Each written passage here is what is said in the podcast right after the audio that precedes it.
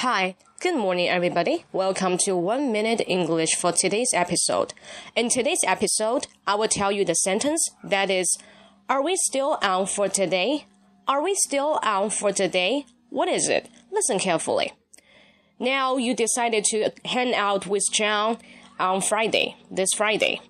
And then it is Friday today. So you call John and ask him, Hey John, are we still on for today? Are we still on for today?